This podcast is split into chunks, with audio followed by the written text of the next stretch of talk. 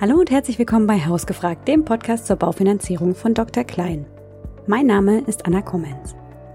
Die Inflation ist infolge der Corona-Pandemie und des Ukraine-Krieges gestiegen. Mittlerweile liegt sie bei über 7% und das seit vier Monaten.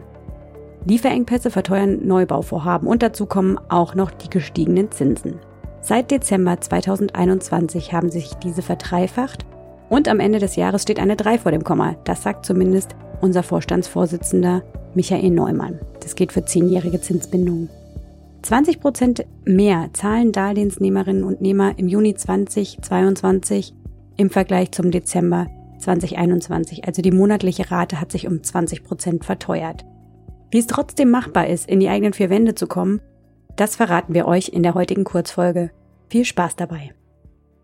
Bei so einem Kaufvorhaben gibt es immer zwei Seiten, nämlich die Objektseite und die Finanzierungsseite.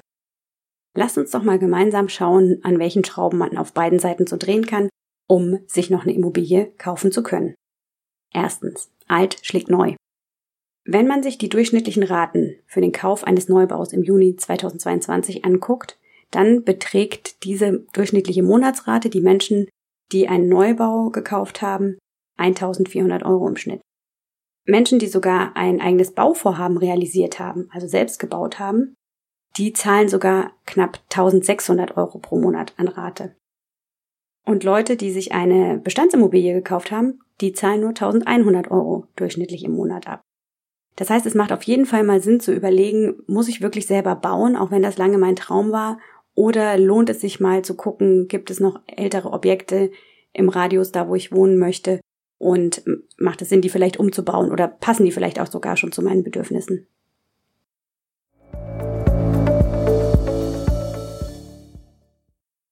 Zweiter Tipp, auch auf der Objektseite kleiner denken. Überlegt euch, wie viele Quadratmeter ihr wirklich braucht. Denn weniger Fläche kostet natürlich auch weniger. Seid so ein bisschen flexibler und sucht nicht nach starren Parametern wie Zimmeranzahl oder Flächengröße. Schaut euch ein Objekt an und überlegt, wie ihr den Grundriss umgestalten könnt, damit er zu euren Bedürfnissen passt. Es gibt ja die Möglichkeit, Wände einzuziehen oder rauszureißen.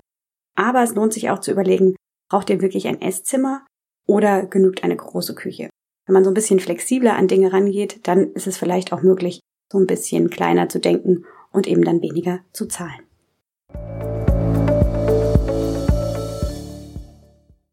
Tipp 3. Raus aufs Land.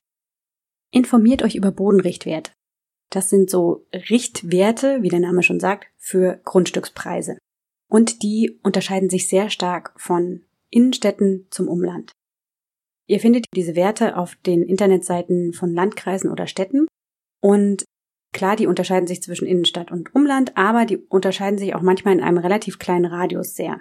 Und deswegen macht es da Sinn zu gucken, wo kann ich denn schauen, wo ist es denn billiger?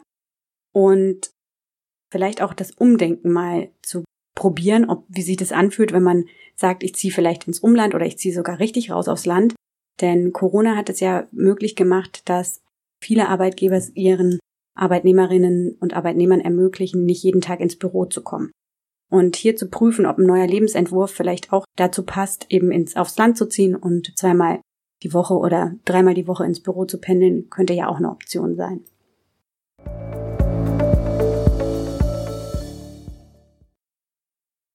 Kommen wir mal zur Finanzierungsseite. Tipp 4. Tilgung runter, aber Vorsicht. Eine Stellschraube, um die monatliche Belastung zu reduzieren, ist die Tilgung. Die Tilgung ist der Anteil an der Monatsrate, mit der ihr die Restschuld abzahlt. Sinkt dieser, sinkt auch die Rate. Aber Vorsicht, denn bei niedriger Tilgung zahlt ihr das Darlehen sehr lange ab. Denn je geringer die Tilgung, desto länger die Laufzeit des Darlehens.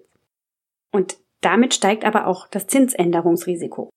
Das heißt, wenn ihr eine sehr niedrige Tilgung wählt, dann zahlt ihr sehr lange ab und meistens auch länger als ihr die Zinsbindung gewählt habt. Und damit ist natürlich der Zeitraum, in dem sich die Zinsen ändern können, sehr viel größer. Deshalb wählt auf jeden Fall eine anfängliche Tilgung von mindestens zwei Prozent.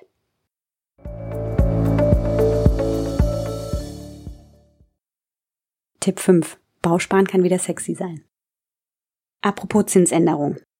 Derzeit gehen wir ja davon aus, dass die Zinsen eher steigen. Insofern lohnt es sich, sie lange festzuschreiben. Entweder durch eine lange Zinsbindung Da ist es aber so, dass längere Zinsbindungen eben auch höhere Zinsen kosten. Also jedes Jahr Zinsbindung, jedes Jahr längere Festschreibung der Zinsen kostet mehr.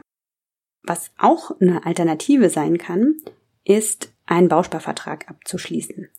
Denn der besteht aus zwei Phasen, nämlich einer Ansparphase und einer Auszahlungsphase. In der Ansparphase zahlt ihr ein in den Bausparvertrag und das Geld wird auch verzinst, das Guthaben wird verzinst.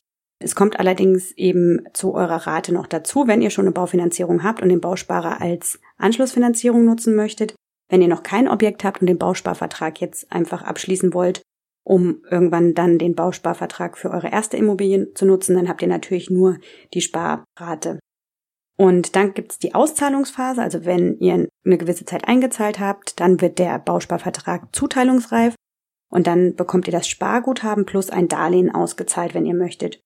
Und wenn ihr den Bausparvertrag abschließt, dann wisst ihr schon, wie hoch der Zinssatz für das Darlehen sein wird, wenn ihr das mal ausgezahlt bekommt. Und damit reserviert ihr euch sozusagen die Zinsen von heute auch schon für die Zukunft. Und deshalb ist ein Bausparvertrag eben ein gutes Zinssicherungsinstrument und auch gerade für Menschen eben, die jetzt eine Anschlussfinanzierung planen oder aber auch wenn ihr sagt, ihr wollt in absehbarer Zeit eine Immobilie kaufen, ist Bausparen wieder interessant. Das waren unsere fünf Tipps für euch. Die sollen euch helfen, in die eigenen vier Wände zu kommen. Das ist natürlich nur ein Anfang.